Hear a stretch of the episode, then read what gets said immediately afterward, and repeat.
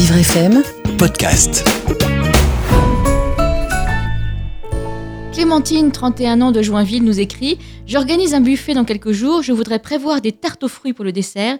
Est-il possible de remplacer la pâte feuilletée ou brisée par des feuilles de briques Et si oui, dois-je adapter mes recettes? Béatrice Vigo, bonjour. Bonjour. Alors, vous êtes l'auteur de Tartes quiche, les meilleures recettes revisitées en plus léger aux éditions Larousse. Qu'est-ce que vous pouvez conseiller à Clémentine? Effectivement, c'est une très bonne idée de, de remplacer la pâte feuilletée euh, par euh, par une autre pâte, donc des feuilles de briques, parce que la pâte feuilletée c'est quand même c'est quand même très lourd, hein, très gras. Il y a beaucoup de beurre. C'est la plus grasse par rapport aux pâtes brisées, aux pâtes sablées, etc. En général, c'est la, c'est la plus grasse, oui. Oui. Euh, donc effectivement, c'est une c'est une bonne solution de, de la remplacer par la feuille de brique, surtout en fin de repas où on a peut-être déjà pas mal mangé.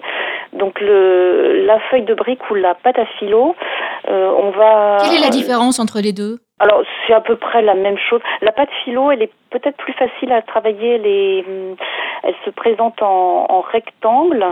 Euh, elle, elle se dessèche peut-être un peu moins. Enfin, après c'est une, question d'habitude. hein. Euh, la feuille de brique, alors moi je préconise euh, mais de, de la pré-cuire.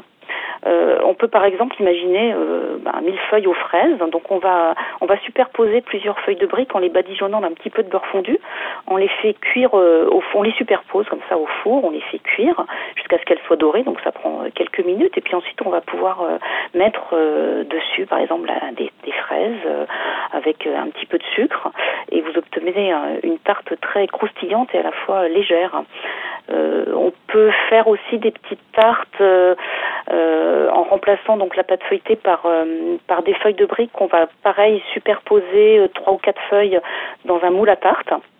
On le on le fait précuire au four et puis après on dispose on dispose ses fruits. Et effectivement, c'est euh, beaucoup plus léger qu'avec une, euh, une pâte feuilletée classique. Mais alors du coup, euh, est-ce que cette, cette formule-là, on pourrait l'adapter pour, pour des tartes salées, par exemple? Oui, bien sûr, bien sûr. Dans mon livre d'ailleurs, je, propose une petite tourte à la volaille. Donc même principe, on utilise une ou deux ou trois feuilles pour pas que ça, ça craque en fait.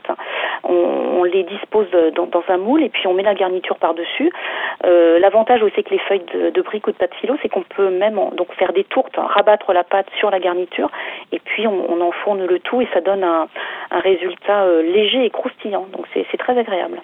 Effectivement, et en plus c'est très joli parce que du coup, euh, toutes ces superpositions de, feuilles, euh, bah, ça donne quelque chose de beaucoup plus joli qu'une pâte classique. Voilà, exactement. Puis en général, ça surprend, c'est assez original. Donc, euh, c'est plutôt une bonne idée d'utiliser ces feuilles. Donc allez-y Clémentine, faites, euh, faites des jolies tartes avec des feuilles de briques. Merci beaucoup Béatrice. Je rappelle le titre de votre livre, Tarte quiche, les meilleures recettes, revisitées en plus léger aux éditions Larousse.